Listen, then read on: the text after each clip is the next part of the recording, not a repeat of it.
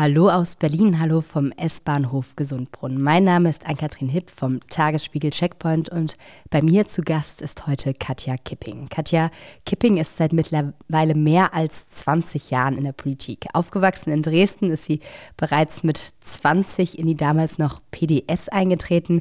Mit 21 zog sie dann als Abgeordnete in den Sächsischen Landtag ein, wenig später in den Bundestag.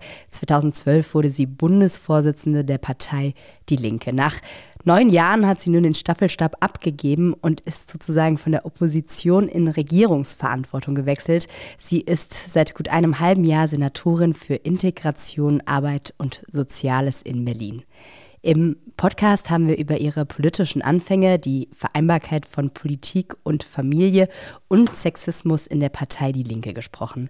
Wir haben über Kippings Pläne für Berlin, das 9-Euro-Ticket, den Pflichtdienst und die Frage geredet, was sie als Sozialsenatorin gegen Armut in dieser Stadt tun will und tun kann. Außerdem Thema der russische Angriffskrieg, die Ankunft ukrainischer Geflüchteter in dieser Stadt und die Frage, ob und warum es die Linke eigentlich noch braucht, beziehungsweise wie sie sich verändern muss, um zu bestehen.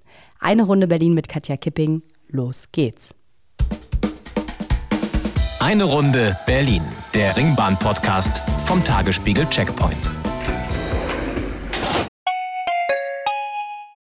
Wie geht es weiter mit der Europäischen Union? Präsidentschaftswahlen in den USA, EU-Parlamentswahlen, geopolitische Krisen und wirtschaftliche Schwierigkeiten. Wir suchen Lösungen für diese Herausforderungen. Am 19. und 20. März auf der digitalen Europakonferenz von Handelsblatt, Die Zeit, Tagesspiegel und Wirtschaftswoche.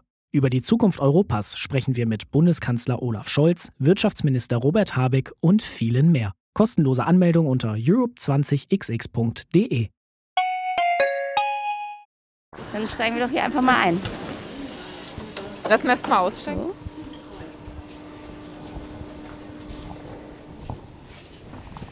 Sollen wir uns hier einfach dazusetzen? Ist das in Ordnung? Dürfen wir? Hallo. So. Wir sitzen. Das ist doch um diese Uhrzeit schon mal viel wert. Das stimmt. Frau Kipping, schön, dass wir es geschafft haben. Ja, Mensch, wunderbar. Endlich mal eine Stunde S-Bahn fahren und das im Kreis. Haben Sie denn schon viel Zeit gehabt, S-Bahn zu fahren hier in Berlin? Na, ähm, natürlich fahre ich immer viel S-Bahn, aber ich habe noch nie die Zeit genommen, eine Stunde lang komplett im Kreis zu fahren, sondern immer nur Abschnitte auf der Ringlinie. Sie haben sich ja die Startstation Gesundbrunnen ausgesucht. Warum denn Gesundbrunnen? Also, wenn ich es ganz ehrlich sein soll, total pragmatisch, wo ist danach der nächste Termin, äh, dass es der, der Weg am kürzesten ist. Aber ich habe auch eine Geschichte zum Gesundbrunnen zu erzählen, weil einmal im Jahr fahre ich mit engen Freundinnen, wenn es irgendwie geht, im Winter auf die Insel Hittensee, um dort ein Wochenende zusammen zu verbringen. Und Gesundbrunnen ist dann immer der Startpunkt. Und dann treffen wir uns alle und sind total aufgeregt und so. Ja. Da freuen sich ja wahrscheinlich alle Freundinnen jetzt total, dass es ein 9-Euro-Ticket gibt, mit dem man nach äh, Hiddensee fahren kann. Ja, bestimmt, auf jeden Fall. Wäre das was, wo Sie sagen würden, als Sozialsenatorin, das ist was, was man unbedingt fortführen sollte? Also ich finde bei dem ganzen Entlastungspaket, das ist die Maßnahme, die ähm, sehr direkt ankommt und das ist gut und es fördert außer, also ist außerdem nochmal so vielleicht für den einen oder anderen auch eine Art Einstiegsdroge oder ein Lockvogel, um stärker auf ÖPNV umzusteigen. Insofern finde ich das äh, super. Muss natürlich immer einhergehen mit dem Ausbau von ÖPNV, Bus- und Bahnverkehr weil ich weiß ja auch von Leuten aus dem ländlichen Raum, die sagen, es ist schön, dass es ein 9-Euro-Ticket gibt, jetzt brauche ich bloß noch einen Bus, der bei mir hält. In Bremen wird das ja schon senatsintern so ein bisschen diskutiert. Ist das in Berlin auch schon ein Thema? Wird da untereinander überlegt, wie man das jetzt weiterführen kann? Also ähm, in, wir hatten es jetzt noch nicht auf der Tagesordnung des Senats, das will ich ganz klar sagen, aber wir hatten jetzt erstmal eine positive erste Bilanz, äh, wie, wie das wirkt. Und wie das äh, weitergeht, das müssen wir noch besprechen im Senat.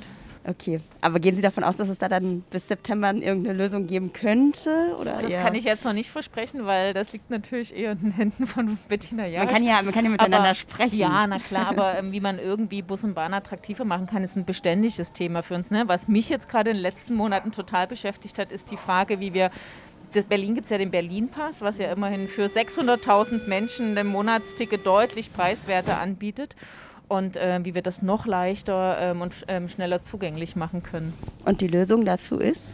Ja, am nächsten Jahr soll es dann so eine ähm, eher automatisch zugestellte Trägerkarte geben, weil wir haben ja, also in, in der Sozialpolitik gibt es so das Phänomen der versteckten Armut. Manche sagen dazu auch verschämte Armut. Das heißt, eine Art Menschen, die Anspruch auf Leistung hätten, aber das nicht beantragen. Und da fragt man sich, warum macht ihr das nicht?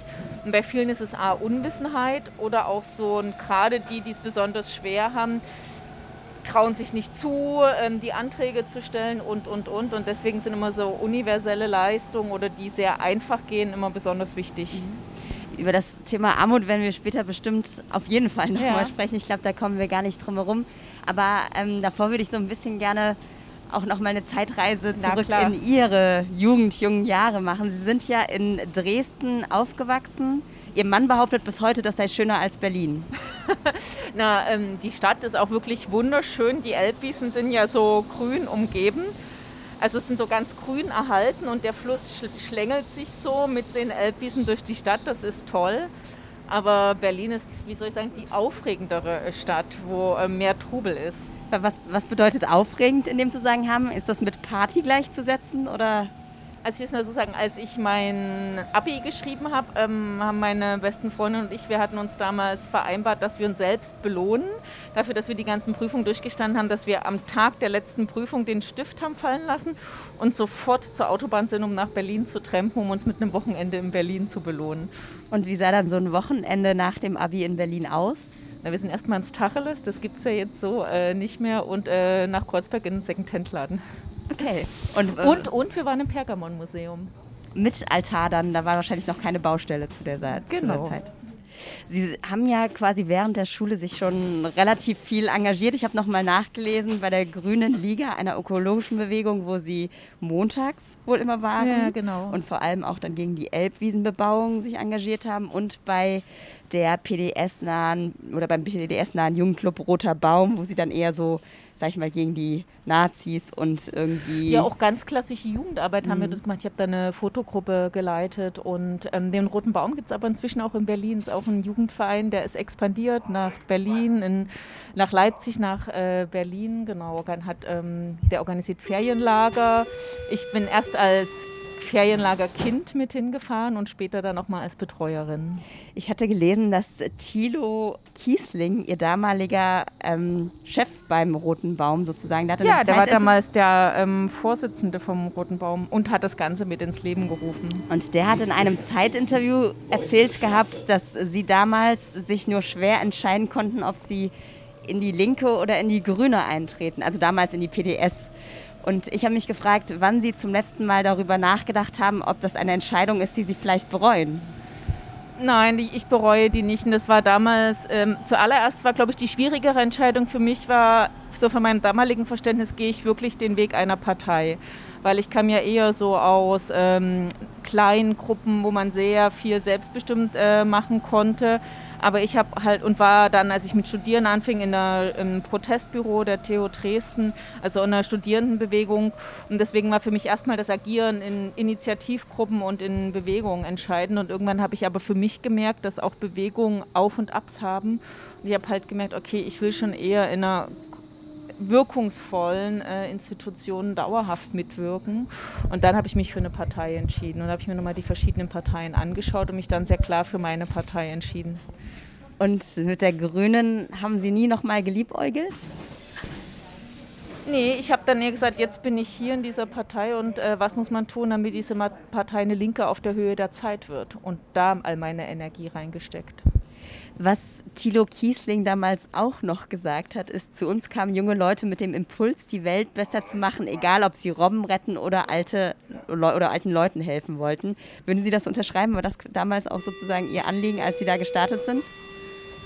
Ja, natürlich äh, ging es darum, irgendwie die Welt äh, zu verändern, aber es ging auch immer darum, zusammen zu sein mit Menschen, mit denen man gerne Zeit verbringt und auch nach einer Politgruppensitzung gerne noch zusammen ein Glas trinkt. Was was mehr, helfen oder Glas trinken? Na, ich glaube, dass du, also naja, einfach so kann man ja als junger Mensch überall äh, mit jemandem ein Glas trinken, sondern ich glaube, das Besondere ist eine Gemeinschaft, wo es auch eine gemeinsame Sinnstiftung gibt und danach ähm, noch zusammen auf ein Konzert zu gehen. Und hatten Sie dann im Prinzip danach, Sie haben ja gesagt, Sie haben sich nicht ganz leicht getan, diesen Weg zur Partei direkt zu gehen, kam dann sowas wie ganz plakativ, sage ich jetzt mal, Robbenbabys retten oder alte Menschen pflegen, auch irgendwie in ihrem Horizont noch in Erwägung, sowas ganz Praktisches zu machen, wo man sieht, das kommt auch ganz, ganz direkt an, ohne sozusagen Umschweife? Ja, na, ich würd, fand das immer sehr das Interessante, wo, wo die Verknüpfung zusammenfällt. Also natürlich mein Weg zur Partei war einer von ganz konkreten Auseinandersetzungen, also ähm, ne, Erhalt der Elbwiesen, ähm, später dann weil es Kürzungen im Bildungswesen gab, wo ich gemerkt habe, okay, Bildung wird auf einmal eine Ware, man muss für einen Platz in einem Sprachkurs stundenlang vorher anstehen. Ähm, und dann aber zu schauen, okay, was sind eigentlich die Wirkmechanismen, die dahinter stehen, dass sowas passiert. Dann habe ich mich später, hatte ich Schwerpunkt äh, Verkehrspolitik und habe dann was Ähnliches erlebt, dass Menschen angefangen haben, Bürgerinitiativen zu gründen, weil sie nicht wollten, dass ein Autobahnzubringer bei ihnen durch ihre Straße geht. Und ähm, diese sehr konkrete Betroffenheit hätte man dann so ausleben können, dass man sagt, naja, ähm, alle Bürgerinitiativen stellen sich gegeneinander. Und mein Ansatz war dann immer eher zu schauen, man bringt die zusammen und schaut, gibt es was Gemeinsames, mhm. ein gemeinsames Anliegen. Nämlich wollen wir nicht eher eine Verkehrspolitik, ähm, wo es gar nicht notwendig ist, dass äh, Leute permanent ähm, abhängig sind ähm, von Bau, noch mehr Autobahnen und so weiter. Also immer eher zu schauen, es gibt einen konkreten Anknüpfungspunkt und was sind aber Mechanismen und Wirkweisen, die im Hintergrund stehen und die das befeuern? War das was, was auch schon bei wir Ihnen... Sind jetzt jetzt wir sind jetzt Jungfernheide. Jungfernheide. Ah, ja, genau. okay. War das denn was, was auch zu Hause am äh, Küchentisch bei Ihnen schon immer dann auch ein Thema war? Also wurden Sie durch Ihre Eltern auch politisiert? Na, was ich von meinen Eltern mitbekommen habe, ist eher so ein sehr offen zu sein und vielfältig und alles Mögliche auszuprobieren. Also auch in der Freizeitgestaltung von Tischtennis spielen, über ähm, AG Wasserwandern bis hin zu ähm, musikalischen Sachen alles mal auszuprobieren und auch so zu schauen, okay, was ist wirklich meins und ähm, meinen Mund aufzumachen, wenn mich was beschäftigt und da viel zu diskutieren. Aber das war jetzt nicht so, dass meine Eltern mich politisch direkt auf eine Schiene gesetzt hätten, ja, sondern bei uns gab es auch sehr unterschiedliche Positionen. Also ich habe später, als ich mit Freunden zusammen ein Magazin gegründet habe, was den Titel hat Prager Frühling für Freiheit und Sozialismus, da ähm, haben sie mir damals erzählt, dass sie 68, das war ja zehn Jahre vor meiner Geburt, als der Prager Frühling war, beide sehr unterschiedliche Positionen hatten und einen sehr unterschiedlichen Blick darauf und das auch sehr kontrovers unter sich diskutiert haben. Mhm. Wer hat Sie denn mehr, mehr geprägt, Mama oder Papa? Beide auf ihre Art jeweils. Inwiefern? Können Sie da noch jeweils einen Satz zu sagen? Ja, da würde ich jetzt sehr anfangen müssen, meine Eltern zu beschreiben. Und wenn meine Eltern wollen, dass sie in der Öffentlichkeit vorgestellt werden, müssten sie selber für sich die Entscheidung treffen. Werden oder sind Ihre Eltern denn stolz auf Sie und den Weg, den Sie eingeschlagen haben? Zumindest sagen sie mir das immer. Ja, nehmen natürlich viel Anteil und wie das so ist, wenn man im öffentlichen Raum ist, gibt es ja nicht nur Lob, das kommt ja eher seltener vor, sondern natürlich gibt es auch immer mal wieder Tresche und bei Social Media Shitstorms. Und ähm, das berührt sie irgendwie immer noch mal auf eine ganz andere Art und Weise. Aber ja, sie verfolgen das mit unglaublich viel Interesse. Was haben Sie gesagt auf die oder was war die Reaktion, als es hieß Sozialsenatorin in Berlin? Also das war ja lange Zeit sehr offen und unklar, ob das ähm, überhaupt eine ernsthafte Option für mich wird. Und als, dann hatte ich ja nur ein sehr kurzes Zeitfenster, nachdem ich gefragt wurde, bis es öffentlich war, bis ich mich entscheiden konnte. Wie, wie kurz war das denn? Na, ich hatte so eine Woche zum mhm. Entscheiden und dann gab es noch ähm, zwei, drei Wochen, wo ähm, ich es niemandem erzählen, also nicht wollte, dass es in die Öffentlichkeit kommt, weil wir natürlich zuallererst die Partei informieren wollten. Und da habe ich es mit nur sehr wenig äh, Freundinnen äh, diskutiert. Und äh, meinen Eltern habe ich das auch ähm, so äh, mitgeteilt. Und für die war das natürlich nochmal krass, das ist eine ganz neue Welt. Aber ähm, sie fanden das, also haben mir eher zugeraten. Und was waren denn vielleicht Kontrapunkte in Ihrem Freundes- und Familienkreis, wenn es die gab? Sie haben ja gesagt, Sie haben diskutiert. Ja, naja, das, die einzige Frage war halt, ähm, naja, du warst neun Jahre lang eine Partei geführt. Ähm, und das waren faktisch die ersten neun Jahre im Leben meiner Tochter mit, mit enormer Verantwortung, wo man immer auch wieder auf herausforderungsvolle Situationen schnell reagieren musste. Und dann war die Frage, ähm, willst du eine nächste Position, wo klar ist, da hast du einen enormen Entscheidungsdruck auch. Oder willst du eher einen Gang runterschalten und etwas ein ruhigeres Leben haben? Und ich habe dann aber so für mich ähm, gemerkt, also ich habe schon geahnt, dass es äh, deutlich längere Arbeitstage gibt, wenn man sozial, wenn ich Sozialsenatorin werde. Und zugleich hatte ich den Verdacht, dass ich hier ein ganz andere, meine Fähigkeiten viel besser einbringen kann, als auf eine andere Art und Weise. Und da dachte ich, das ist am Ende für mich das bessere, also das ist mir wichtiger in, in meinem Leben zu diesem Zeitpunkt. Wie lang sind denn die Arbeitstage als Sozialsenatorin im Moment? Naja, die beginnen immer um sechs, ne? Also erst äh, so ähm, Deutschlandfunk-Interview ähm, ähm, hören und danach geht es erstmal für eine Stunde ähm, entweder an Lektüre oder an Rechner. Und dann äh, wecke ich meine Tochter, mache sie für die Schule fertig und dann geht der Arbeitstag los. Und an guten Tagen bin ich dann ähm, 19 Uhr zum Abendbrot da, um dann später vielleicht nochmal in eine Videokonferenz zu gehen oder noch was aufzuarbeiten. An manchen Tagen bin ich halt dann erst ähm, 21 oder 22 Uhr zu Hause. Und es gibt Tage, klar, da muss man noch mal länger, wenn man irgendwie eine Rede vorbereiten muss oder eine Vorlage noch äh, verhandeln muss das ähm, klar ist, ist, ist sind länger, aber ich glaube, es ist gar nicht die Zeit, sondern was ich nochmal auffällig fand, die Entscheidungsdichte, die Schlagzahl, die du in, als Senatorin hast, ist, ist sehr heftig. Also weil ja man zu sehr unterschiedlichen Themen manchmal sehr schnell hintereinander Entscheidungen treffen muss, ähm, Anfragen freigeben muss, Vorlagen freigeben muss. Und ähm, glücklicherweise gibt es ein ganz tolles Team bei mir und eine super Verwaltung, dass ich immer weiß, das ist gut schon vorbereitet und mhm. trotzdem muss ich mich ja immer erstmal wieder in ein anderes Thema reindenken. Muss man gut im Entscheidungen treffen sein, wenn man so einen Job macht oder kann man das lernen? Mir ist es nie schwer gefallen, Entscheidungen zu treffen. Ich glaube, jemand, der ungern Entscheidungen trifft, da gibt es vielleicht andere Tätigkeitsbereiche äh, für die Person. Was war denn die schwerste Entscheidung, die Sie bis jetzt treffen mussten in Ihrer Amtszeit hier in Berlin? Oh, ich tue mich schwer mit Superlativen, weil so vielfältig war.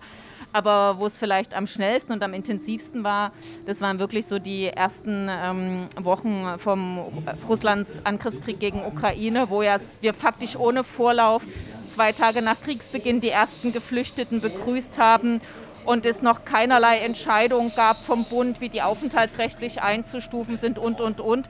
Und ich nur wusste, wir müssen hier schnell handeln und schnell reagieren. Und wir dann ähm, einfach losgelegt haben, Welcome Hall ähm, vom Hauptbahnhof aufzubauen, ähm, Tegel zum Ukraine-Ankunftszentrum zu machen und habe natürlich immer das wieder rückgekoppelt und auch Senatsbeschlüsse dazu beigeführt, aber es gab dafür keine Blaupause, ähm, ob wir jetzt so viel Geld ähm, in die Hand nehmen können dafür und wie wir das in die Wege leiten. Hätten Sie da im Nachhinein irgendwas anders gemacht oder würden Sie sagen, dafür, wie es gelaufen ist, ist alles eigentlich gut gelaufen? Also bisher, äh, also ich bin ja eigentlich so im Privaten eher so Perfektionistin und das muss man, die Umstände führen dazu, dass man weit ab von Perfektionismus ähm, agiert.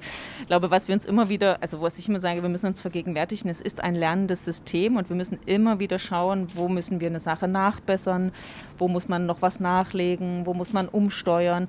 Also es ist halt ein permanentes sich weiterentwickeln und verbessern und was ja Berlin auch auszeichnet, dass es eine Stadt ist, wo es unglaublich, äh, eine unglaublich rege Zivilgesellschaft gibt, die sozusagen ähm, jedes Problem sofort öffentlich macht. Das ist ganz schön herausforderungsvoll. Auf der anderen Seite ist es super, weil es uns, es lässt niemals zu, dass man irgendwie bequem wird und sich zurücklegt. Wobei man, was diese Zivilgesellschaft ja auch äh, angeht, sagen muss, dass Berlin da auch wahnsinniges Glück hat ja, von natürlich. dem großen Engagement. Also wenn ich mir angucke, die ganzen Leute, die irgendwie am Hauptbahnhof gestanden haben, also ohne die, das wurde ja auch schon mehrfach gesagt, hätte das eigentlich gar nicht so richtig geschafft werden können. Und ich muss auch sagen, aus meinem persönlichen Umfeld, da frage ich mich zum Beispiel auch, äh, wie geht das eigentlich weiter? Ich kenne viele Menschen, die jetzt Geflüchtete aufgenommen haben, ja. die den erstmal so einen Wisch, sage ich mal, unterschrieben haben, damit sie die sechs Monate bleiben können, eigentlich in ihrer Wohnung aber gar keinen Platz richtig haben, wo völlig unklar ist, wie gehen die jetzt eigentlich weiter damit um? Und also ich sage vielleicht noch mal was zu, mhm. also zu der ähm, selbstorganisierten Freiwilligenarbeit. Ähm, ich würde sagen, dass die Art, wie sich die Freiwilligen, das sind ja die basisdemokratisch organisierten Freiwilligen, ähm, wie die agieren, wie soziale Träger agieren und wie Verwaltung agiert, das sind ja jeweils schon ein bisschen unterschiedliche äh, Logiken. Und ich glaube, dass dann Sachen gut funktionieren, wenn es irgendwie ein Ineinandergreifen ergibt. Man könnte jetzt sich jeweils vorwerfen, dass die dass man unterschiedlichen Rationalitäten folgt. Aber ich glaube, es ist immer dann gut gelungen, wenn das irgendwie ineinander gegriffen hat. Und beispielsweise am Hauptbahnhof ähm, waren die ja unglaublich schnell und haben super was auf die Beine gestellt. Ähm, und zugleich war klar, die Verwaltung muss hier nach und nach auch mehr Verantwortung übernehmen und das immer in einem dialogischen Prozess. Das ist nicht einfach, da knirscht es, da gibt es Konflikte, da gibt es Kritik, aber sozusagen permanent immer wieder in Austausch zu sein, das ähm, war mir ganz wichtig. Und auch nicht jetzt einfach irgendwie zu sagen, knallhart, wir gehen mit einem Katastrophenschutz rein, übernehmen und sagen, danke für eure Arbeit, ihr könnt gehen, sondern ganz bewusst eher auf Scharniere zu setzen, wie die Stadtmission und äh, wie die Welcome Hall sowas zu machen, wo es ähm, wo unterschiedliche ähm, Akteure andocken können. Und wie geht es jetzt weiter? Naja, also ich ähm, habe ja schon, das war, das war glaube ich auch eine ganz bewusste Entscheidung von mir, ähm, zu sagen, ich werbe von Anfang an dafür, dass wir die Kapazitäten anderer Bundesländer richtig offensiv nutzen. Weil natürlich ist es so, ein Großteil der Leute, die herkommen, wollte erstmal in Berlin bleiben. Warum? Berlin ist die Adresse, also die Stadt, von der alle schon mal gehört haben, die kennt sie. In Berlin gibt es eine große Community. Wir lagen geografisch so, es ist irgendwie gefühlt näher an der Heimat, wenn man wieder zurück will. Und sogleich habe ich gesagt, wir dürfen nicht nur vom Affekt und vom Gefühl der ersten Wochen denken, sondern wir müssen das auf Strecke denken. Und es ist auch vollkommen klar, dass auch diejenigen, die nur kurz hier bleiben wollen, wenn der Krieg weitergeht, womöglich länger bleiben müssen, Jahre, womöglich Jahrzehnte. Und das heißt, wir brauchen für die Kleinen Kita-Platz, für die Alten einen Pflegeplatz und für ähm, alle brauchen wir Wohnungen. Und die Kapazitäten in Berlin lassen sich ja nicht auf Knopfdruck vervielfältigen. Ne? Das heißt, man muss den Leuten sagen, für euch ist hier kein Platz? Nein, ausdrücklich nicht, sondern gesagt, wir wollen die Kapazitäten aller Bundesländer nutzen, ähm, damit die Geflüchteten bestmögliche Unterbringung haben. Und nicht nur in den ersten Wochen, sondern wahrscheinlich auch in den nächsten Jahren bis Jahrzehnten. Wir wissen ja nicht, wie lange sie hier bleiben müssen. Und dass die bestmögliche Unterbringung gegeben ist, zum Beispiel für Menschen mit Behinderung, die bestmögliche Unterbringung ist ja äh, gegeben, wenn wir das, was es an. Wir wollen ja nicht nur, dass die in irgendeiner Unterkunft irgendwie mit Essen und Bett versorgt werden, sondern ich finde, für jeden, der hier in Deutschland bleibt, übernehmen wir Verantwortung. Und wollen wir bestmögliche Inklusion, das heißt zum Beispiel Zugang zu Behindertenfahrdienst, das heißt einen Platz in der Eingliederungshilfe, wenn man pflegebedürftig ist, einen Platz im Pflegeheim und ähm, all das sozusagen ist ja besser, wenn die Bundesländer zusammenarbeiten. Und deswegen habe ich sehr darauf gedrungen, habe am Anfang auch das Gefühl gehabt, ich muss den Bund wirklich wecken und sensibilisieren dafür. Waren wir dann auch am Ende erfolgreich. Wie geht es weiter mit der Europäischen Union? Präsidentschaftswahlen in den USA, EU-Parlamentswahlen, geopolitische Krisen und wirtschaftliche Schwierigkeiten. Wir suchen Lösungen für diese Herausforderungen. Am 19. und 20. März auf der digitalen Europakonferenz von Handelsblatt, Die Zeit, Tagesspiegel und Wirtschaftswoche. Über die Zukunft Europas sprechen wir mit Bundeskanzler Olaf Scholz, Wirtschaftsminister Robert Habeck und vielen mehr. Kostenlose Anmeldung unter europe20xx.de. Und wie gehen jetzt tatsächlich am besten die Leute damit um, um nochmal zu der Frage zurückzukommen, die jetzt wirklich Ukrainerinnen und Ukrainer gerne, gerne aufgenommen ja. haben, aber gar nicht so richtig wissen, wo die jetzt als nächstes hin sollen. Also es gibt eine Variante, man kann natürlich schauen, kann man ihnen bei der, bei der Suche nach Wohnung helfen. Natürlich haben wir auch als Land Berlin die Wohnungs-, die, die landeseigenen Wohnungsunternehmen aufgerufen, wenn sie Wohnungen haben, die zu melden. Übers Lagesa gibt es dann auch eine Vermittlung. Aber und da gibt es nein, nein, nein, nein. Und ich will gerade mal sagen, Mathematik ist unbestechlich. Also wir haben, ähm, wenn man alle Dunkelziffern zusammennimmt, vielleicht 100.000 ähm, aus der Ukraine Geflüchtete in Berlin. Ja, also wir haben 70.000, die sich beim Lea um einen Termin offiziell beworben haben, weil sie Berlin-Verteilungskriterien erfüllen oder schon Aufenthaltstitel haben. Und wir haben eine gewisse Dunkelziffer und jeden Tag kommen ja neue, also Menschen, die sich noch nicht registrieren haben lassen. Und jeden Tag kommen neue.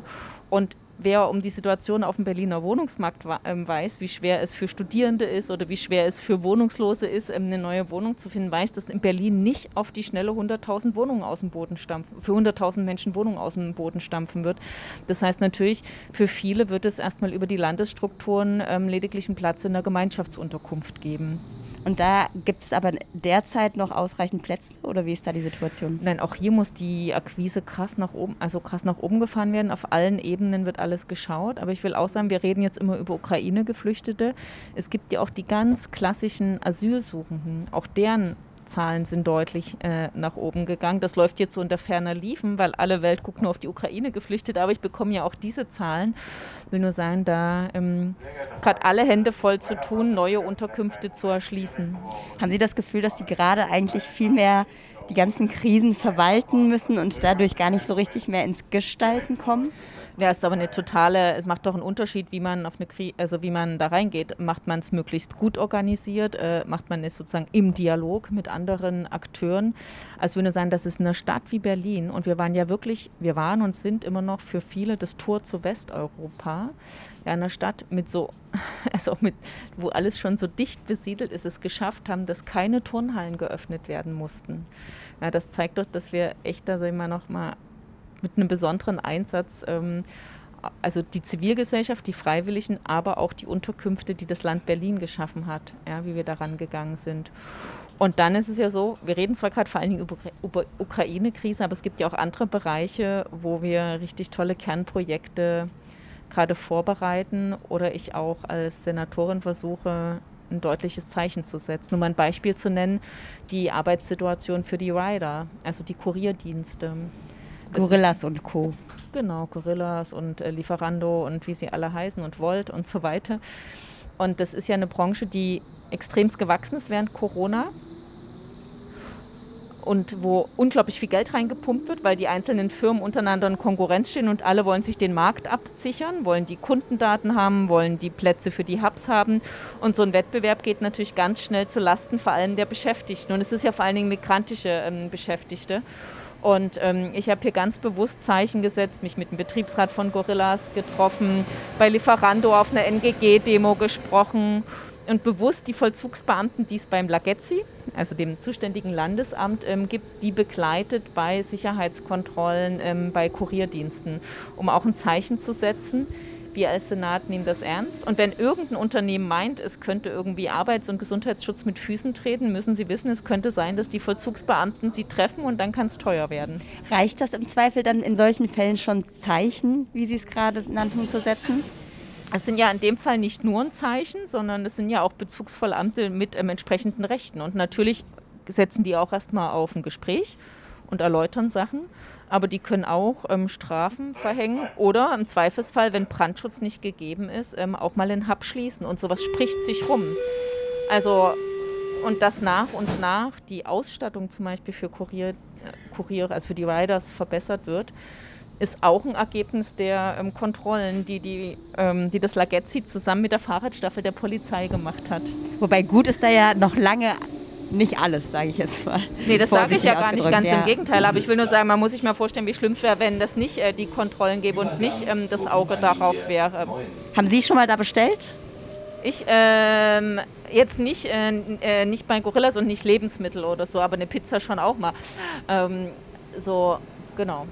Ein Thema, was ja jetzt generell da sind wir wieder am Anfang. Berlin in den nächsten Monaten, Jahren, was auch immer sehr umtreiben wird, ist das Thema Armut. Ähm, ja mit den Ukraine-Flüchtlingen einerseits, die jetzt hier sozusagen sich einen Job suchen müssen und gucken müssen, wie sie unterkommen können, aber auch durch Corona, durch die Inflation, die jetzt irgendwie auch noch auf uns zukommt haben Sie oder was ist Ihre Sorge, was das mit der Stadt letztlich machen kann? Eine Stadt, die sowieso schon die ganze Zeit mit Gentrifizierung zu kämpfen hat, wo sowieso die Kluft zwischen Arm und Reich immer größer wird. Ich meine, es war eigentlich mal ein Ort, alle können kommen, alle können machen, was sie wollen. Jeder äh, ist hier irgendwie bereit, seine Träume zu erfüllen. Na, meine Sorge ist ganz klar, dass es die äh, Armut zunehmen wird, noch eine stärkere soziale äh, Spaltung gibt, ähm, noch mehr irgendwie auseinanderdriften und absolut äh, wie quasi Mauern zwischen unterschiedlichen ähm, Einkommensgruppen gibt und es keinen Dialog mehr gibt und das zum echten Problem für die Demokratie wird. Ich bin es ist ganz schrecklich, aber ich bin so froh, dass endlich mal wieder über Armut geredet wird. Ich hatte die ganze Zeit das Gefühl bei den Krisen, die waren Klimakrise, Gesundheitskrise, Fluchtbewegung, Krieg, dass man überhaupt nicht mehr über das Problem soziale Spaltung gesprochen hat. Aber wir haben ja schon die ganze Zeit eine soziale Spaltung und jede einzelne Krise hat das noch verschärft. Also während Corona beispielsweise die größten Einkommensbußen im ersten Lockdown hatten Menschen mit niedrigeren Einkommen, so nicht die reicheren. Ähm, und jetzt ist es natürlich so, dass die größten und wirkungsvollsten Instrumente zur Bekämpfung von Armut liegen auf Bundesebene. Also ich bin der festen Überzeugung, eine Welt, also eine Gesellschaft, ein Land frei von Armut ist möglich. Da muss man aber bereit sein, auf Bundesebene entsprechende Umverteilung in die Hand zu nehmen und sich auf armutsfeste Sozialleistungen zu verständigen. Jetzt sind Sie nun leider in der Landespolitik gelandet. Ich würde nicht leider sagen, weil es ein großartiges Land und ein toller Senat, aber genau, aber das muss man der Ehrlichkeit halber sagen. Du wirst nicht Freiheit von Armut auf Landesebene hinbekommen und zwar, weil du das Instrument nicht hast. Also ähm, das Instrument ähm, zur Umverteilung liegt nochmal auf Bundesebene, weil wir zum Beispiel gar nicht alleine jetzt eine entsprechende Übergewinnsteuer als Land Berlin einführen was könnten. Was kann man denn als was Land man, was machen? man auf Land, was man aber auf Landesebene machen kann, ist zum Beispiel entsprechend soziale Infrastruktur zur Verfügung zu stellen oder Orte zu schaffen, wo sich Menschen treffen können. Und da gibt es in Berlin schon echt viel. Also ähm, zum Beispiel kostenfreie Pfad für Schülerinnen, dass kein Kind irgendwie sich in seiner Freizeitgestaltung einschränken muss, zumindest nicht was die Mobilität anbelangt, sondern sobald es Schüler in Berlin hat, es freie Fahrt mit Bus und Bahn oder ein kostenloses äh, Mittagessen, warmes Mittagessen in der Schule. Ist übrigens nicht nur wichtig für die armen Kinder, sondern ist auch wichtig mit Blick darauf, dass es Berufstätigkeit von beiden Eltern beispielsweise gibt und gar niemand Zeit hat, noch wenn das Kind nach Hause kommt, ein warmes Mittagessen gleich auf den Tisch zu stellen. Aber das sind ja sozusagen die Sachen, die es schon gibt, genau. sage ich mal. Kann dann jetzt sozusagen anhand dieser aktuellen Krise de facto noch was gemacht werden? Es gibt ja jetzt sozusagen einen 380 Millionen Euro Notfallfonds im Haushalt. Es gibt auch eine Resilienzrücklage von 750 Millionen Euro. Was können Sie als Sozialsenatorin mit diesem Geld mhm. Sinnvolles tun? Naja, zum einen kann ich und also Erfolg hat ja viele Väter und viele Mütter und da haben ganz viele mitgewirkt. Es war ja auch am Ende eine gemeinsame Entscheidung aller ähm, drei Koalitionsfraktionen, also Rot, Grün, Rot in Berlin. Aber das ist, dass wir an Resilienz denken und dass wir an die Krise denken, da habe ich natürlich auch sehr mit dafür geworben. Ja? Also dass überhaupt erstmal sowas eingestellt wird, ist ja schon ein klares Commitment von Rot-Rot-Grün in Berlin.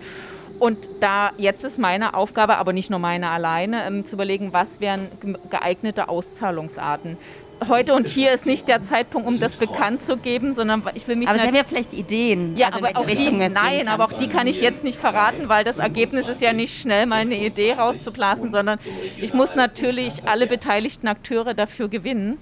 Es wird einen Moment geben, wo ich Ihnen dazu Interviews gebe, aber der Termin ist nicht heute. Was wir aber ähm, darüber hinaus noch machen, als Land Berlins ja Begegnungsorte zu schaffen. Und dazu gehören zum Beispiel die Stadtteilzentren, wo ja Berlin sich verständigt hat, nicht nur die bestehenden auszubauen, sondern auch zehn neue zu schaffen. Wollen wir mal ganz kurz darauf eingehen, weil wir in Südkreuz vorbeifahren. Ja, das ist nämlich für mich ein. Im Südkreuz fährt der Zug aus nach Dresden. Und, äh, Und jetzt, jetzt, wollen Sie uns wieder erzählen, wie schön Dresden ist im nee, Vergleich nee, zu Berlin. Nee, nee, nee, nee, ich würde sagen, das ist ein Ort, wo ich, ähm, wenn ich meine Eltern besuche, ähm, fahre ich ähm, dann allerdings immer andersrum. Ich komme von der anderen Ecke von Treptow und Südkreuz ist dann immer eine Station. Wie oft fahren Sie denn noch nach Dresden? Na, jetzt nur noch zu Geburtstagen und Weihnachten und so weiter. Und danach kommt das Tempelhofer Feld, das ist ja auch ein ganz wichtiger Ort. Habe ich damals abgefeiert, das Volksbegehren da zum Tempelhofer Feld zu erhalten, weil es einen Ort gibt, wo Menschen, die sich nicht einen eigenen grünen Garten leisten können, trotzdem Grünfläche haben. Ich würde das Tempelhofer Feld jetzt einfach mal nutzen, um ein Spiel einzuleiten, was wir immer bei uns haben. Eine Station, Entscheidungen. Ich gebe Ihnen jetzt immer zwei Begriffe. Es gibt keinen Joker. Ähm, ich kann auch nicht dem, kann jetzt nicht Publikumsjoker machen und nee, nee. Also ich sage mal, es ist gut, dass okay. Sie gesagt haben, Sie sind entscheidungsfreudig. ähm, das können Sie bei dem Spiel jetzt gebrauchen. Die erste Frage wäre direkt, da haben wir gerade drüber gesprochen, Berlin oder Dresden? Jetzt ganz klar Berlin. Hier habe ich geheiratet, hier geht mein Kind zur Schule. Und hier arbeite ich jetzt. Hm. Berlin Tag oder Nacht? Ähm, doch meistens eher Tag, aber die Nächte selten. Aber wenn, ist es toll. Berghain oder Teufelsberg? Eher Berghain, wobei mein Lieblingsclub das SO36 ist. Recht oder gerecht? Ähm, Recht muss gerecht sein. Zur Entscheidungsfreudigkeit gehört übrigens auch, dass man selber entscheidet, welche Entscheidungen vorliegen und man sich nicht immer die falschen Entscheidungen vorlegen lässt. Haus besetzen oder Haus besitzen?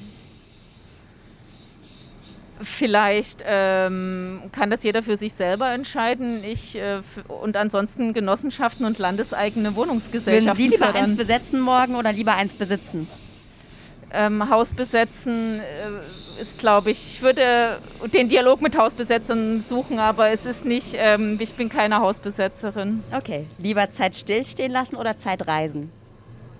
Zeitreisen. Vergangenheit oder Zukunft? Zukunft. Kopf oder Bauch? Intuition. Das ist bei mir eine Kombi aus beiden. Intuition würde ich immer eher im Bauch verorten, oder? Nee, ist ähm, auch erfahrungsgesättigt. Madman oder Madonna? Madonna. Rosenstolz oder Keimzeit? Keimzeit. Aufstehen Von oder... Keimzeit habe ich übrigens mal eine Entschuldigung auf Englisch bekommen, weil ich einen Englischunterricht geschwänzen musste nach dem Konzert. Und dann haben, hat Norbert- Keimzeit die geschrieben? Norbert, ja, wir haben sie abends interviewt nach dem Konzert und er hat auf Englisch eine Entschuldigung geschrieben und weil glücklicherweise die Englischlehrerin ein großer Fan von Keimzeit war, Das, das galt dann. ja, ging das auch. Sie hat sich das kopiert, anstatt uns einen Eintrag zu schreiben. Aufstehen oder sitzen bleiben? Wenn jetzt mit Aufstehen die Tätigkeit gemeint ist, natürlich Aufstehen. Ähm, ob bei der, wenn es um eine spezielle politische Formation geht, würde ich das nochmal anders thematisieren, anders beantworten. Reden oder zuhören? Das eine bedingt das andere, aber im Zweifelsfall erstmal zuhören. Nicht regieren oder falsch regieren? Weder noch regieren in Bewegung. Und wenn Sie sich ent- entscheiden müssen, wie äh, Kollege Christian Lindner, Ich ähm, bin so gepolt, mir fra also nicht die Fragen zu stellen, welches, welches kleinere Übel willst du, sondern was müssen wir tun, um die Verhältnisse zu verändern. na gut, lassen wir mal so durchgehen, Currywurst oder Döner? Döner, aber äh, mit Halloumi statt mit Fleisch. Und äh, Oskar Lafontaine oder Dietmar Bartsch? Äh, da würde ich ähm, doch eher sagen, ich bin Klaus Lederer. Wenn ich mich für einen Mann in der Linken entscheiden müsste. Franziska Giffey oder Bettina Jarasch? Ich ähm, finde beide Kollegen im Senat großartig und arbeite gerne mit ihnen zusammen. Das ist jetzt die diplomatische Antwort. Nee, es Was ist aber die so. ehrliche? Nee, es ist aber so. Also, ich finde, beide haben große Stärken und wir sind als Senat generell in der Krise echt zusammengerückt. Am vergangenen Wochenende haben Franziska Giffey und Raed Salil ja eine relative Klatsche, sage ich mal, auf ihrem Parteitag bekommen, vor allem von der linken Seite. Das muss doch eigentlich der linken Berlin relativ gut gefallen, ist jetzt ein großes Wort, aber zumindest nicht schlecht gefallen haben, dass da sich eine linke Seite oder ein linker Flügel wieder mehr durchsetzt, oder? Ja, ich freue mich natürlich immer, wenn sich, ähm, die, wenn sich gute Inhalte in der Partei in Parteitagsbeschlüssen durchsetzen. Ich habe ähm, selber auch schon erlebt, wie es sich anfühlt, wenn man ähm, alles gibt für eine Partei und danach ähm, Leute irgendwie ihr Mütchen kühlen und man nicht das beste Ergebnis nach Hause holt. Insofern freut mich als Mensch nie, wenn irgendwie Leute ein schlechtes Ergebnis haben, sondern da eher so ein Gefühl, naja, ähm, glaube, das ist kein schöner Moment, wenn du oben stehst und kriegst so ein Ergebnis. Das ist nichts, wo ich jetzt jubilieren würde. Aber inhaltlich gesehen, also gerade was den A100-Beschluss und Ja, die ja gesagt, über, Enteignungsgeschichte. ja, aber Sie haben mich ja jetzt nach dem Wahlergebnis gefragt, über wenn entsprechend inhaltliche Beschlüsse getroffen werden bei der SPD, zum Beispiel zu 100, ähm, dann freue ich mich natürlich, aber ähm, ich finde immer, man darf ja auch nicht vergessen, auch in anderen Parteien sind irgendwie Menschen an der Spitze und ich denke dann immer erstmal, okay, wie wird es denn jetzt gerade menschlich damit gehen? Haben Sie das Gefühl, dass da mit Politikern, Politikerinnen zu hart umgegangen wird generell? Ah, naja, ich will jetzt nicht jammern, weil ich meine, wir haben, wissen ja alle, worauf wir uns einlassen und wir sind ja in vielen in einer extrem privilegierten Situation, wenn man zum Beispiel das Einkommen äh, nimmt. Aber ähm, finde immer, es, ich glaube, man muss unterscheiden. Eine Härte, in, wenn es um Inhalte geht und da eine Kontroverse, finde ich super, muss man aushalten. So, äh, gehört auch irgendwie zum Job dazu. Es gibt halt eine Grenze, wenn es so sehr ins Persönliche geht oder ähm, sogar noch irgendwie über die Familie mit reinbezogen wird. Da würde ich sagen, gibt es Grenzen. Haben Sie das bei sich erlebt, dass da Grenzen überschritten wurden? Ja, ich habe sehr darauf geachtet, dass ich zum Beispiel sehr wenig Infos über äh, meine Tochter oder über meine Eltern, haben sie ja selber auch gelebt, ähm, preisgebe. Einfach schlichtweg, weil ich immer finde, ich weiß ja, worauf ich mich einlasse, aber ich will jetzt nicht andere damit reinziehen. Und ähm, das Zweite, natürlich gab es Situationen, wie ich mich unglaublich über Sachen geärgert habe. Ich habe dann gelernt, damit eher umzugehen im Sinne von, okay, nimm es nicht persönlich, weil auch wenn sie dich persönlich angreifen, du bist eher eine Projektionsfläche für irgendwas. Und habe dann halt für mich Arten gefunden, damit umzugehen. Also eine Art ist halt, indem ich von der großen Feministin Fricka Haug gelernt habe, wenn man mal eine Niederlage hat oder sich also dass man das eher als ein Lehrstück begreifen soll, aus dem man lernen kann, um danach ähm, die Dinge noch besser anzugehen. Sie sind ja schon wahnsinnig lange in der Politik. Also Sie sind jetzt 44, Sie haben mit 20 quasi angefangen, sind in die PDS eingetreten, mit 21 in den Landtag, dann relativ äh, bald äh, auch in den Bundestag, kurz danach äh, stellvertretende Fraktionsvorsitzende geworden und 2012 dann, Frak ach, nicht Fraktionsvorsitzende, Partei Parteivorsitzende ja, 2012, der Linken. Dann war ich neun Jahre, fast neun Jahre lang am Ende Parteivorsitzende, genau. Was muss man für Eigenschaften haben, um sozusagen so lange und so akribisch da auch durchzuhalten? Also ob, ma, ob man das haben muss, weiß ich nicht. Ich kann ja mal sagen, was für mich äh, wichtig war. Das eine war schon so ein Gespür, ich muss also man setzt sich nie hundertprozentig durch und wenn du nicht einen Ego-Trip ganz alleine machen willst, sondern zu, wenn du zusammen mit anderen Politik machen willst, musst du auch immer wieder deine eigenen Vorstellungen ins Verhältnis zu anderen setzen. Aber für mich war immer entscheidend, ich muss im Großen und Ganzen von dem überzeugt sein. Also ich kann dann gut sein, wenn ich eine Überzeugungstäterin ähm, bin.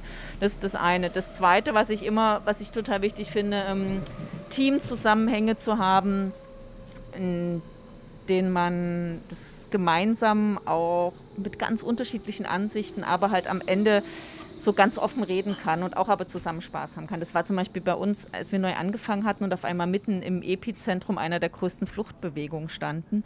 War für mich total wichtig im Team, auch mit den beiden Staatssekretären Wenke Christoph und Alex Fischer und allen, die dazugehören, dass wir uns einfach manchmal so ähm, abends im Krisenstab noch getroffen haben, äh, zusammen unterhalten haben oder irgendwie zwischen zwei Terminen kurz jeder irgendwie sein Leid geklagt hat, dann jemand einen Witz gemacht hat und wir mit einem Lachen im Gesicht wieder zurück an den Arbeitsplatz sind. Das finde ich extrem wichtig. Und was für mich auch noch wichtig war, nie es ist, war für mich immer wichtig, dass nie 100 Prozent aller Anerkennung und alles Glücks in, also dass nicht die Politik die einzige Quelle von Glück und Anerkennung in meinem Leben ist. Sondern im Zweifel auch die Familie und die Freunde oder was Freunde, sagen, Familie, Literatur, andere ähm, Bereiche, aus denen man auch was ziehen kann. Sie haben eben Sie haben gesagt, ich weiß nicht, was Mann braucht. Sie haben sicherlich Mann mit einem N gemeint, ja. aber ich habe sofort dran gedacht, äh, was Frau wohl im Unterschied mhm. zu Mann braucht.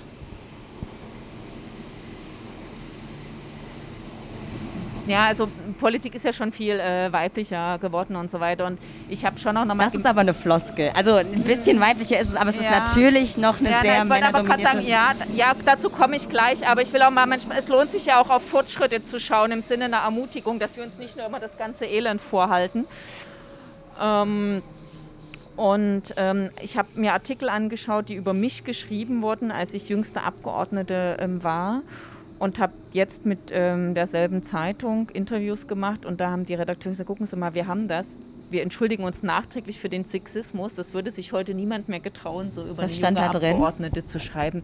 Ach, das war so voller ähm, ähm, wiegt nur so und so viel Kilo, aber ist kein Leichtgewicht und das Küken und Ditte. Und das war also wirklich, es ist so, heute wird jeder Journalist wahrscheinlich Schamesröte ins Gesicht bekommen, wenn er sowas schreibt. Ja. Damals ist das so durchgegangen. Mein Pressesprecher damals hat noch nicht mal irgendwie ähm, protestiert, ja. So. Aber haben Sie damals protestiert? Ja, ich fand das natürlich auch ich habe das zum Anlass genommen, ich habe das dann später in Büchern bearbeitet, was man zum Beispiel anders machen muss, im Sinne ähm, sozusagen Machiavelli für Frauen, wie man anders äh, wie man anders ähm, damit umgehen muss. Und habe ja auch deswegen so immer wieder ähm, feministische Netzwerke innerhalb der Linken mit, ähm, also Linken jetzt auch gesellschaftlichen Linken, wo man sich austauscht über Zumutungen, denen man begegnet und wie man denen begegnet. Ja. Wie begegnet man denen denn? Na, das Beste erstens immer gemein, also immer Gleichgesinnte äh, suchen. Zum Zweiten, ich habe das dann sehr oft direkt gespiegelt. So und ähm, habe dann gesagt, ja, das ist jetzt äh, wunderbar. Das war ein hervorragendes Beispiel für Genderizing und ähm, dein, das Kompliment wäre in einem anderen Kontext total nett gewesen, aber in diesem Kontext war es nur eine Abwertung ähm, meines Arguments. Oder ich habe es dann, wenn irgendjemand was über meine Ohrringe gesagt hat, gesagt, ja, deine Krawatte sitzt aber auch und so. Also dann, je nachdem, manchmal fällt in die Schlagfertigkeit ein, dann sofort zurückgespiegelt oder dann auch einfach dann direkt sagt, naja, klingt witzig, ist aber halt nur ziemlich altmodischer Chauvinismus. Sexismus ist ja sozusagen, sage ich mal, nicht nur in der Medienwelt ein Problem gewesen, sondern auch bei der Linken. Ihre Parteikollegin Sarah Dubiel hat kürzlich gesagt, ich kenne keine Genossin, die noch nie sexistisch angegangen wurde. Kennen Sie sie persönlich? Ähm, ich kenne sie von Twitter, Sarah Dubiel, aber jetzt nicht persönlich. Sind Sie sexistisch schon in Ihrer Partei angegangen worden? Naja, ich habe ähm, habe ähm, erlebt, dass es irgendwie sexistische Wirkweisen gibt. Und ähm, zum Beispiel bei mir hat sich das aber, also bei mir waren es eher immer so Sachen, wie die ich mit Genderizing beschrieben habe, wie ma man streitet sich mit jemandem in einer inhaltlichen Auseinandersetzung. Und dann kommt es ja, Mensch, deine Ohrringe sehen aber schön aus. Wo ich sage, wir können auch gerne über meine Ohrringe reden. Ja, also mein Feminismus heißt nicht, dass man nicht über Mode reden darf, aber der Zeitpunkt muss stimmen. Und dann gab es eine andere Form, die ich eher gesehen habe, dass wir haben ja alle Gremien bei uns sind ja quotiert. Aber gerade im Beginn der Parteineugründung hatte ich folgende Beobachtung, dass immer, wenn es kritische Situationen gab, auf einmal wundersamerweise die Männer zusammenstanden. Und ich bin dann immer einfach mit reingegangen in die Runde und habe gesagt, Mensch, wird schon wieder was Wichtiges entschieden? habe ich auch vielleicht eine Idee dazu. Also immer auch ähm, direkt reingehen und äh, die Leute damit konfrontieren.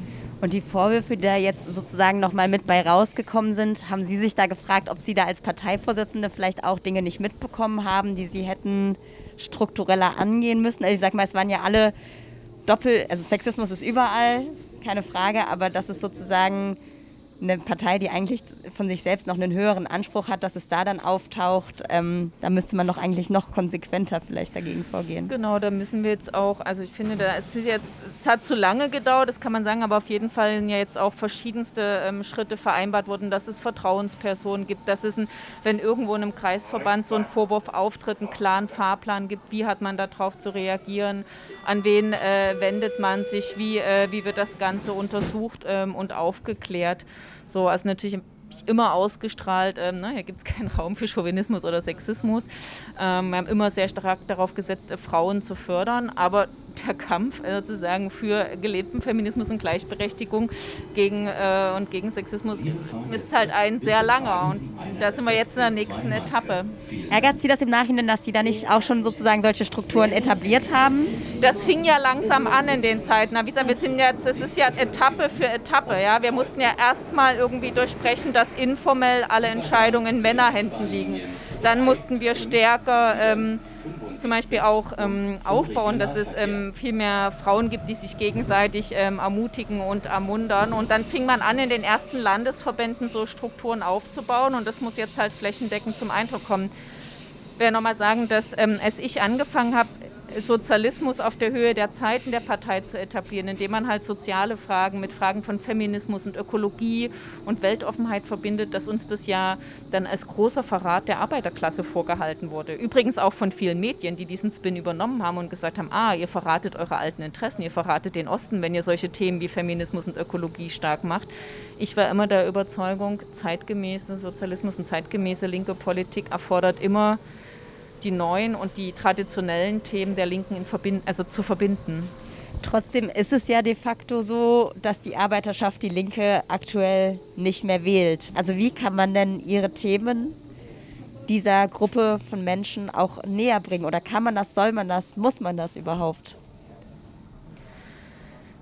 Also die Arbeiterschaft, da müsste man jetzt mal über den Klassen... Müsste man auf jeden Fall differenzieren. Nee, nee da muss man über den Klassenbegriff reden, weil viele, äh, also mein Begriff ist ja ein sehr weiter, nämlich Menschen, die ihre Arbeitskraft verkaufen müssen, um damit über die Runden zu kommen.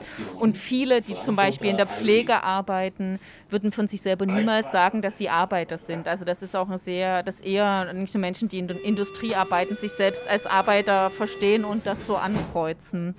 Ähm, und ähm, was ich immer wichtig fand, ist, was definitiv gar nicht hilft, sind irgendwelche Milieudebatten. Was definitiv nicht hilft, ist, ähm, irgendwie zu behaupten, wenn man sich jetzt um Antirassismus kümmert, dass man damit die Arbeiterklasse verraten würde, weil die Arbeiterklasse ist eben auch inzwischen sehr migrantisch. Oder äh, zu behaupten, wenn man sich jetzt um Feminismus kümmert, dass man die Arbeiterklasse ähm, verrät. So.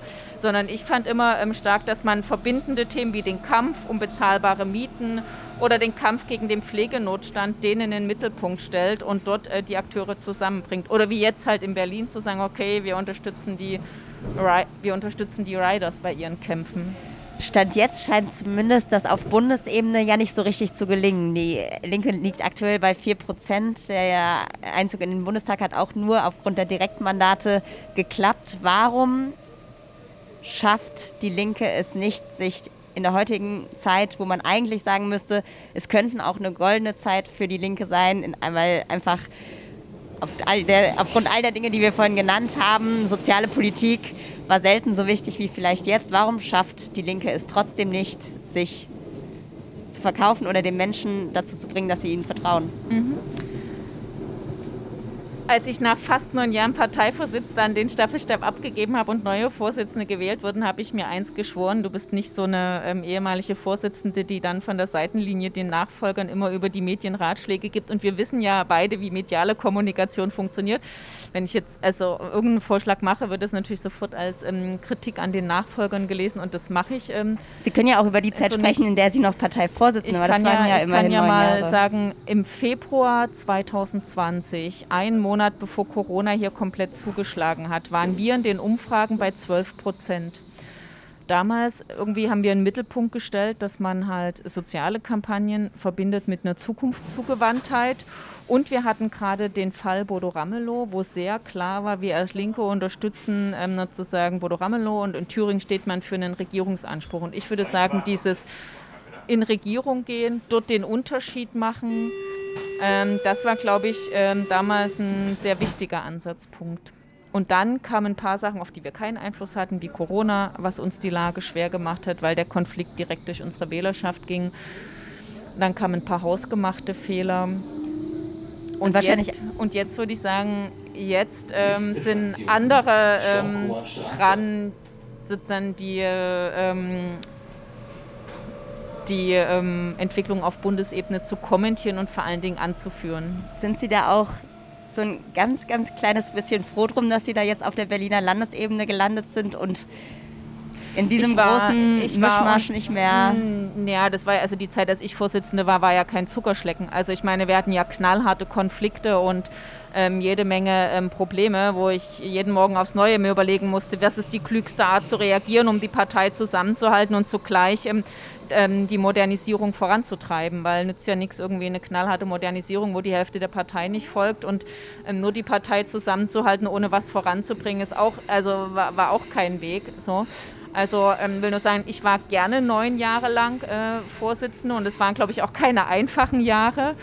Ähm, und zugleich war auch klar, das sieht ja unsere Satzung vor, jegliches hat seine Zeit. Eigentlich sollte nach acht Jahren Schluss sein. Corona hat dazu geführt, dass wir noch ein Jahr extra drauflegen mussten. Ähm, und jetzt bin ich mit Herz und Seele und mit all meiner Energie ähm, Senatorin in Berlin. Und ich habe immer den Grundsatz, dort wo ich bin, dort ist mein Arbeitsplatz, mein Kampfplatz. Und da gehe ich voll rein. Trotzdem haben Sie ja vielleicht einen Favoriten oder eine Favoritin oder zwei auf das Amt des Vorsitzenden. Das sind ja aktuell vier Kandidierende. Ja, aber das bleibt mein Geheimnis. Das wollen Sie nicht öffentlich sagen? Nein, das ist, ähm, wie gesagt, ich habe für mich eine klare Regel. Ähm, ich ähm, habe neun Jahre lang alles gegeben auf Bundesebene. Dann habe ich gesagt, okay, jetzt kämpfe ich äh, zu sagen, jetzt mach, bin ich bereit, ähm, fachpolitisch, sozialpolitisch alles auf Bundesebene zu geben. Dann kam das tolle Angebot aus Berlin und deswegen kommentiere ich jetzt Berliner Entwicklung. Na gut. Äh, aber eine Frage würde ich trotzdem noch, weil ich glaube, damit haben Sie ähm, auf jeden Fall, oder das wird Ihnen nicht egal sein, sage ich mal, äh, die Frage, wie sich eine Friedenspartei eigentlich in Kriegszeiten aufstellt. Also das ist ja auch was, womit die Linke jetzt zu kämpfen hat. Die NATO-Geschichte ist sozusagen das Kaliber, was in Dauerdebatten dazu geführt hat, ob die Linke regierungsfähig ist auf Bundesebene oder nicht. Jetzt haben wir die ganze Russland-Geschichte noch mit dran. Ist das was? Das ist ein total wichtiges Thema. Darf ich nur einen Satz ja, zu dieser halte? Ich, ich will mich wirklich nicht vor der Beantwortung drücken, ein bisschen. weil dazu Nee, nee, ich sage unbedingt was dazu. Aber Landsberger Allee, hier ist doch gleich die Schwimmhalle, in die ich total gerne gehe. SSE ist eine großartige Schwimmhalle, kann ich nur empfehlen. Okay. Wie viel Zeit haben Sie noch zu schwimmen? Na, ich achte darauf einmal in der Woche. Das ist dann, weil es, also außerhalb des Sommers ist das halt dann früh 6.30 Uhr, sobald die aufmachen, weil man muss vom ersten Termin es erledigt haben, sonst ist kein Platz mehr im Terminkalender dazwischen. Okay, aber zurück. Wir sollten ja auch ein bisschen hier die absolut, auf die, absolut. wenn wir hier die schon, Sonne scheint auch gerade. Sonst hätten wir uns ähm, ja auch im Studio treffen können. Nee, aber zurück zu der Kernfrage und das ist ja eine ganz zentrale Frage. Also Ähm, wir wissen auch aus einer Umfrage, die die Rosa-Luxemburg-Stiftung gemacht hat, ähm, dass die Wählerinnen und Wähler zwei Dinge unterscheiden. Es gibt einen großen Zuspruch für klare Friedensposition, ähm, klare Haltung gegen irgendwie Militarisierung und zugleich gibt es unglaublich viel Unverständnis zur Außenpolitik der Linken. Das ist für linke Parteimitglieder total schwer, weil die immer sagen, hä, unsere Außenpolitik ist doch Friedenspolitik, ist doch das Gleiche, aber in der Wahrnehmung der Menschen ist es das nicht. Und ich glaube, da ist die Wahrnehmung der Menschen weiter eigentlich als unser Innenbild, weil ähm, ich finde, es ist total möglich, in diesen Zeiten auch eine klare ähm, kritische Position zur Aufrüstung zu haben, zu sagen, wir können nicht einfach ähm, irgendwie die Aufrüstung ins Grundgesetz schreiben und zugleich zu sagen, ey Leute, wir müssen unserer die Wahrnehmung, wie unsere Haltung zur NATO ist, die müssen wir, das müssen wir klären. Weil wenn der Eindruck entsteht, dass für uns der Austritt aus der NATO das oberste Ziel ist, dass also hat schon vor ähm, Putins Krieg gegen Ukraine kaum jemand verstanden. So, weil ich gesagt habe, was ihr seid im Zweifelsfall bereit, auf die, die Rentenreform und die armutsfesten Sachen zu verzichten, nur weil es raus aus der NATO gehen soll, ist doch super unrealistisch. Und jetzt nach, äh, nachdem Putin so die, seine schärfsten und schlimmsten Kritiker nochmal übertroffen hat in seiner Praxis, ja, also ist ja schlimmer, als das schlimmste Bild von ihm gezeichnet wurde, ist doch vollkommen klar, dass man jetzt irgendwie anders über die NATO reden muss, ohne dass ich finde, äh, man muss den Kurs richtig halten. Ich würde ja eher sagen, eine Möglichkeit wäre ja, in der NATO zusammen mit Ländern wie Schweden und Finnland, die ja eher bisher auf Ausgleich und Neutralität gesetzt haben, eher auf einen anderen Kurs zu drängen. So. Und ähm, ja. Und Waffenlieferungen, wie stehen Sie dazu? Oh, das ist total schwierig. Da bin ich super froh, dass ich nicht mich entscheiden muss, weil ich finde, das ist ein. Weil man muss sich eins vergegenwärtigen, egal wie man sich entscheidet, man lädt im Zweifelsfall Schuld und Verantwortung auf sich. Keine Waffenlieferung heißt natürlich im Schuld gegenüber denen in der Ukraine.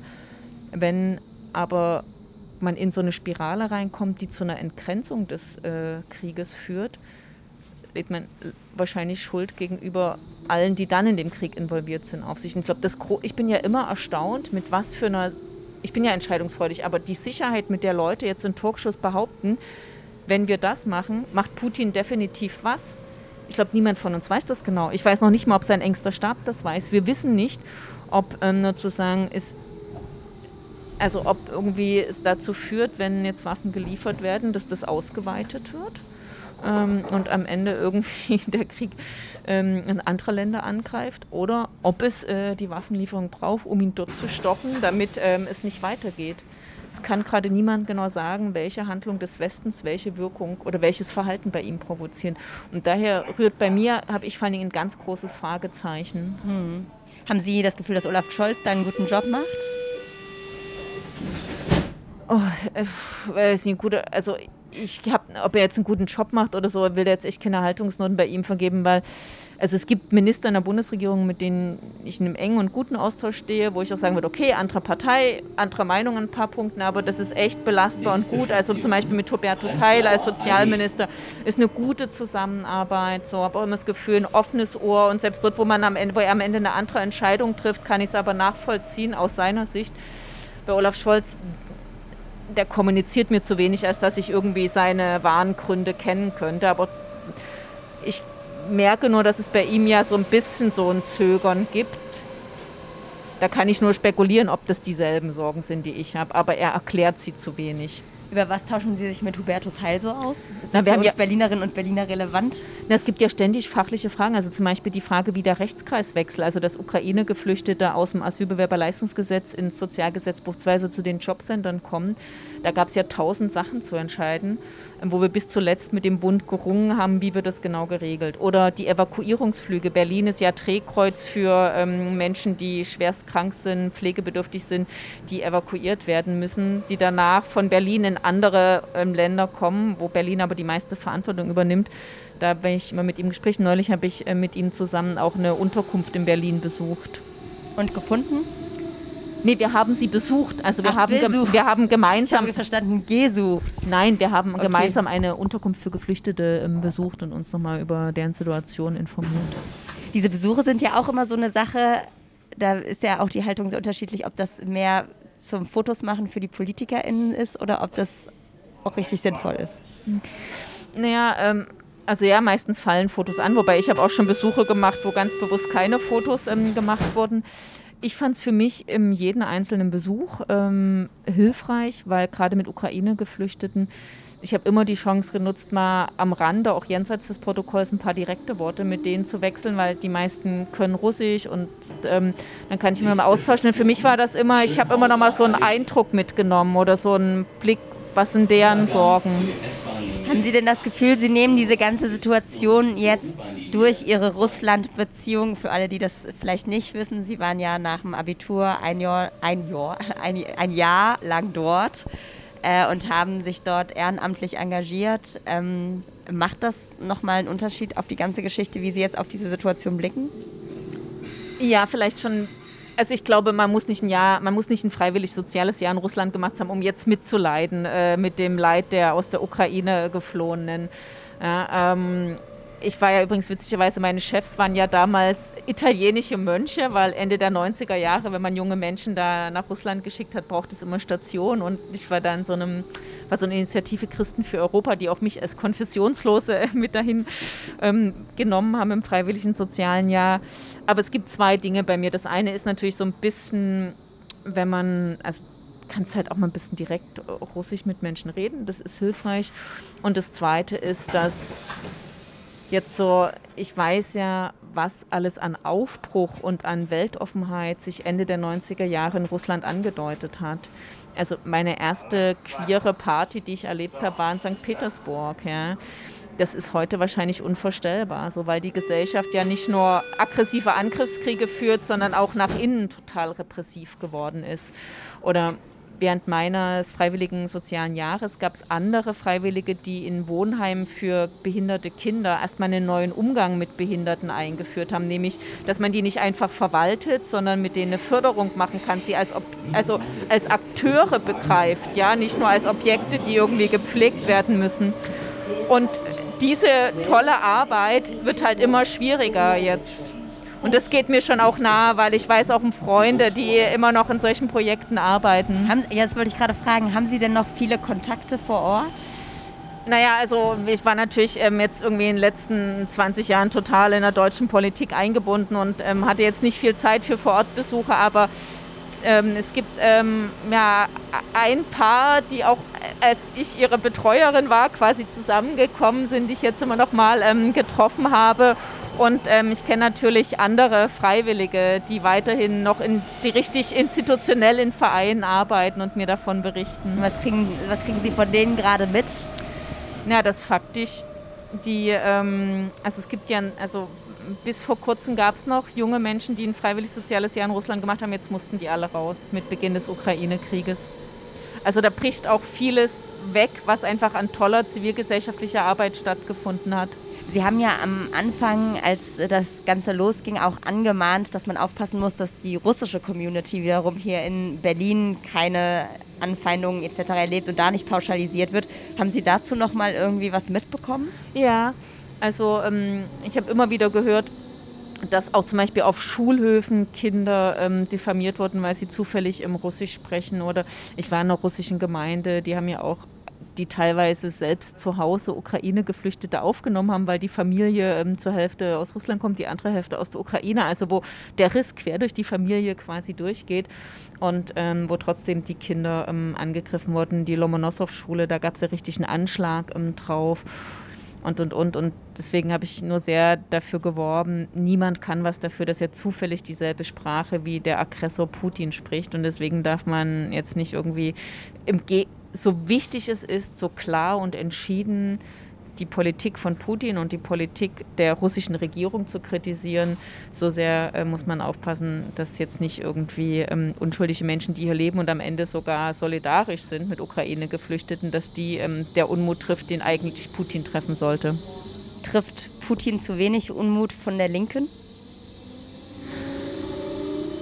Von der Linken insgesamt nicht, ähm, aber es gibt ähm, in der Tat immer wieder, das sind einige wenige Stimmen, aber die sind sehr laut. Ich äh, habe immer alles getan, dass sich der Einfluss, sage ich mal, von ähm, Leuten, die, wo ich das Gefühl habe, die reden eher wie Russia Today, dass der ähm, zurückgedrängt wird. Ähm, als Vorsitzende waren jetzt leider nicht ähm, alle immer so entschieden darin, äh, diese kleine Gruppe zurückzudrängen. Wir sind schon wieder da. Ach noch, Mensch, das äh, ging ja schnell. Ich würde sie jetzt nicht direkt abwürgen, sondern einfach mal beim Aussteigen ja. noch kurz dranbleiben. Und weil wir gerade ja auch noch über das, also Sie haben ja quasi dieses freiwillige soziale Jahr gemacht, da will ich natürlich die Frage nicht verpassen und Sie auch noch fragen, was Sie vom Pflichtdienst halten, den ja unser Bundespräsident kürzlich vorgeschlagen hat. Ich würde jedem Menschen empfehlen, nach Schulabschluss ein Jahr zu machen, wo man sich praktisch ausprobiert. Auch um mal ein bisschen von dem wegzubekommen, was einem immer von zu Hause gespiegelt wird, sich selbst auszutesten, vielleicht auch zu merken, was einem nicht liegt oder ganz neue Welten zu entdecken. Mir hat die Begründung nicht gefallen, ähm, die für das Pflichtjahr gegeben wurde, weil es geht ja nicht darum, irgendwie nicht besetzte Stellen in der Verwaltung oder woanders zu besetzen. Es geht auch nicht darum, irgendwie billige Arbeitskräfte zu bekommen. Aber die Idee, dass jeder junge Mensch erstmal irgendwie sozial tätig ist, eben gerade auch Kinder, die aus reichem Haushalt kommen und gerade auch Männer, die sonst nicht so viel mit ähm, eher weiblich gelesenen Tätigkeiten wie für andere Sorgen zu tun haben, die finde ich sehr charmant. Charmant als freiwillige Sache? Naja, das Beste wäre, es wäre eine Selbstverständlichkeit, dass es quasi zum guten Ton gehört und entsprechend gefördert wird. Wenn Pflicht dazu führt, dass junge Menschen in äh, schlecht bezahlte Jobs gedrängt werden, ist es eine Pflicht. Ist es blöd. Und wenn die Pflicht anders begründet wird? Nee, es muss, ja, muss, auch anders organisiert werden. Aber ja, also ich bin gehöre nicht zu denjenigen, die sofort schreien, so ein Quatsch, das geht überhaupt nicht. Aber es muss sehr auf, also es muss abgesichert werden, dass es nicht einfach, ähm, hier, wird, hier wird ein Arbeitsplatz ersetzt, funktioniert. Also quasi, ich übersetze das jetzt einfach mal für Sie, eine gut durchdachte Dienstpflicht oder einen gut durchdachten Pflichtdienst ja, halte ich, ich durchaus für denkbar. Nee, also ich würde mal so sagen, wenn ich demnächst mal Zeit habe zwischen ähm, Gesetzentwurf zum Landesmindestlohn und äh, Tarif-Online-Register und ähm, dem Masterplan zur Bekämpfung von Obdachlosigkeit, werde ich mich mal mit Experten hinsetzen und ein Konzept aufschreiben, wie man sowas gut machen kann. Die Vorschläge, die jetzt auf dem Tisch liegen, überzeugen mich nicht, die Kritik daran aber auch nicht. Und ähm, wenn ich Zeit habe, schreibe ich dazu mal. Aber das muss ich vorher mit Fachleuten nochmal in aller Ruhe diskutieren. Und dieses Konzept wird dem Bund dann vorgelegt? wird vielleicht erstmal in Berlin zur Diskussion gestellt. Dann noch eine aller, allerletzte Frage und dann entlasse ich Sie. Ich habe nämlich irgendwo gelesen, dass Sie mal gesagt haben, als Sie nach einem Vorbild gefragt wurden, dass Ursula von der Leyen von der CDU Sie beeindruckt. Nee, überhaupt nicht. Ich habe jede Frage nach Vorbilder immer wie folgt beantwortet. Vorbild ist ein Begriff aus dem 20. Jahrhundert, als ob es eine Person gäbe als fester Monolith, der man in allem nacheifern kann. Es gibt verschiedene Frauen, die mich geprägt haben und begeistert haben. Dazu gehört die Schriftstellerin Christa Wolf, deren Art zu schreiben bei mir ganz viel geweckt hat, und die Feministin Fricka Haug.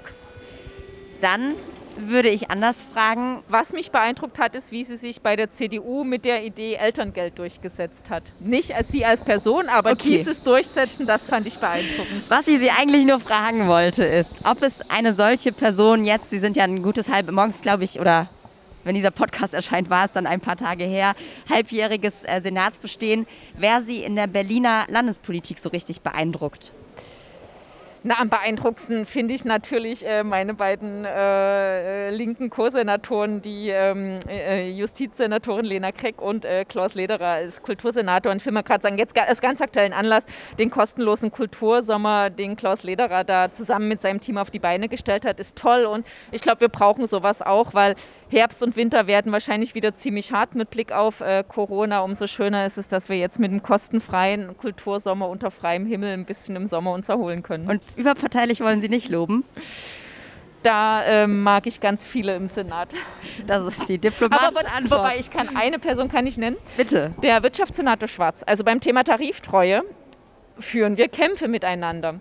Aber was ich wirklich an ihm toll fand, war auf dem Höhepunkt ähm, der Ankunftszahlen, wo Zehntausende pro Nacht kamen und wir ständig neue Unterkünfte brauchten, wusste ich, ich kann ihn anrufen und der kann dann nochmal über alle seine Kanäle irgendwo was organisieren. Und das war so ganz direkte Hands-on-Mentalität, also sofort mit ähm, angepackt und das weiß ich sehr zu schätzen. Wir leiten ihm das Lob an dieser Stelle weiter. Das sage ich ihm auch persönlich. okay, dann äh, ja, sind wir am Ende. Vielen Dank, dass Gerne. Sie sich die Zeit genommen haben. Und äh, ja, das war eine Runde Berlin. Wir sagen Tschüss. Tschüss, einen schönen Tag noch. Eine Runde Berlin, der Ringbahn-Podcast vom Tagesspiegel Checkpoint.